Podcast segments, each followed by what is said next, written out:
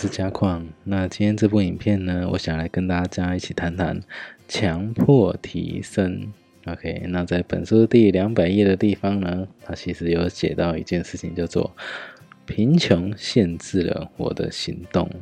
OK，那其实我们一般在家里面很多的东西呢，其实都有平价的跟高价的哦，高级的。那其实很多的东西，像比如说水杯这个东西啊，水杯啊、马克杯啊，那个你在使用的时候哦，如果今天一个呃五十块的马克杯跟一个五千块的马克杯，你觉得你会用哪一个呢？哦，很多人其实都会使用那个比较便宜的马克杯哦。那比较贵的那个杯子呢，基本上就是把它放在橱柜、放在展示柜里面去看，根本不会去用它，对不对？是不是很多人都会有这样的一个现象？嗯，为什么呢？OK，哦，其实这有时候会反映出自己内心的一个状况，就是我没有资格使用这么好的东西。快，所以我就只好用比较便宜的东西，比较贵的东西，我就把它展示起来看。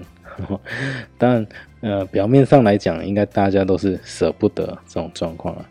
那但是这里其实会这个贫穷这两个字，就是内心层面的。我觉得我很贫穷，所以它限制了我的行动。我明明有机会让我的生活品质可以，呃，拥有更好的生活品质。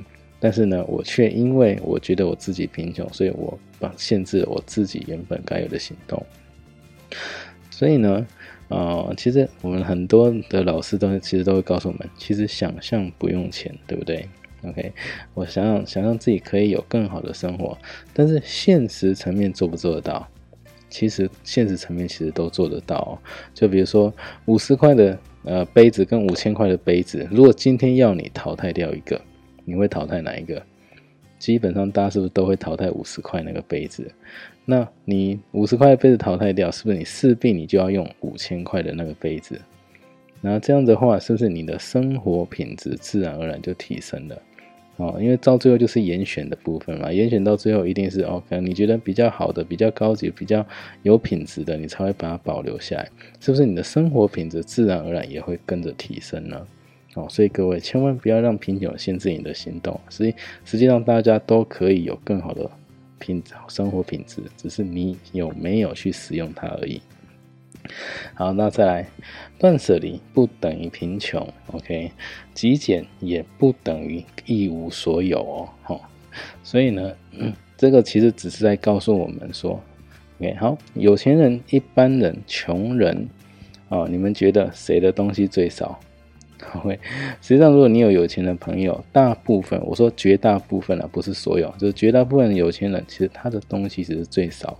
那一般人其实算多，那穷人其实是最多，因为我很穷了，所以剩下来的东西我一个都不能少，所以我就一直抓抓住它。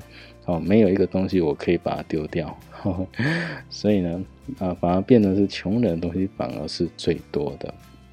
OK，好，那其实这一次都是从思维上面去可以做一个更改，所以为什么为什么我们要选选择啊学习断舍离？OK，那只要断舍离，你认为说它不是啊跟贫穷画上等号，你愿意去实践实践的话，其实你会慢慢慢慢提升你的生活，包括你的财运呐，你的运势其实都会往上走哦。那就祝福大家有一天都可以走向有钱人的生活。好，那今天的影片就先到这里，那我们下个影片再见喽，拜拜。那我们现在呢，每两个礼拜就会有一次断舍离的读书会，那在礼拜五的晚上七点半，如果你们有兴趣，那欢迎一起来参与讨论哦。在底下会有读书会的时间跟报名的连结，啊，你可以线上听直播，也可以到现场一起来参与讨论哦。